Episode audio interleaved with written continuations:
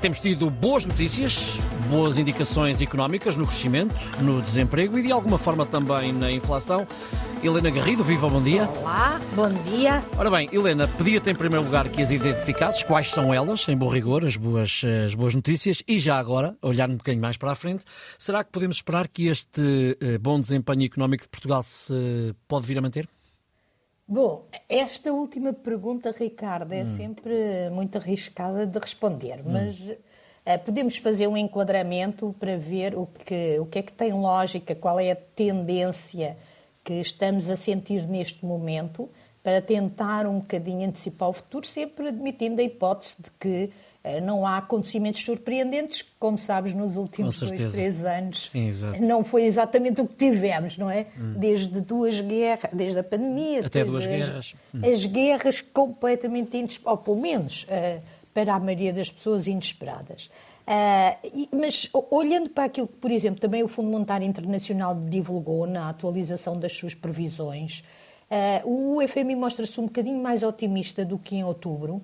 Uh, e espera que o crescimento global do mundo seja agora 3,4%, um bocadinho acima, 0,2 pontos, uh, do que previa em outubro. Mas mais importante do que os números, não é? São umas décimas, é uh, o facto de ele dizer que o FMI dizer que neste momento é pouco provável que se assista a uma aterragem brusca, ou seja, uma, uma queda da atividade económica para a, a, a recessão uh, e sim uma aterragem mais suave, uma vez que a inflação parece estar sob controle e pode não ser preciso aumentar as taxas de juros. Obviamente, mais uma vez, se os conflitos se agravarem, sobretudo no Médio Oriente, uh, tudo isto cai por terra. Portugal, de facto, como disseste, foi uma surpresa muito agradável em 2023, ultrapassando as previsões oficiais, quer do Governo, quer do Banco de Portugal.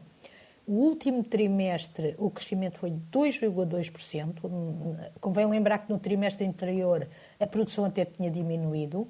O ano inteiro foi 2,3%. O Banco de Portugal previa 2,1%. Portanto, foi um crescimento eh, um bocadinho acima, ou um bocado acima, e foi o maior do, do, do conjunto dos países da União Europeia, pelo menos daqueles que existem dados só somos seguidos pela Espanha, o que também mostra bem como depende da Península Ibérica, quando a Península Ibérica se porta bem.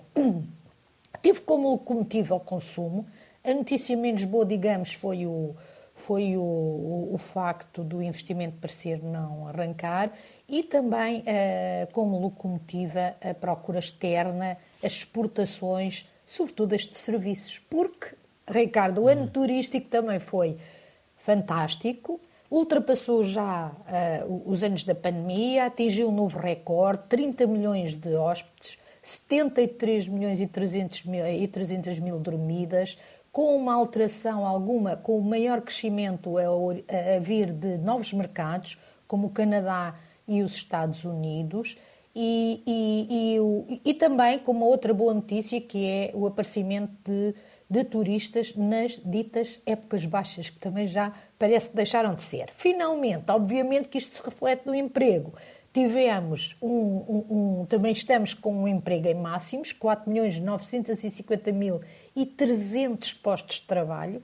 Houve mais mil empregos em 2023 do que em 2022. E, e é menos boa, digamos, mas que também se pode ver aqui um lado bom, que a inflação subiu, claro, subiu, foi de 2,3% em janeiro versus 1,4% em dezembro, mas por razões muito concretas que o próprio INE eh, identifica, como o regresso do IVA, acabou o IVA zero, e o aumento do preço da eletricidade.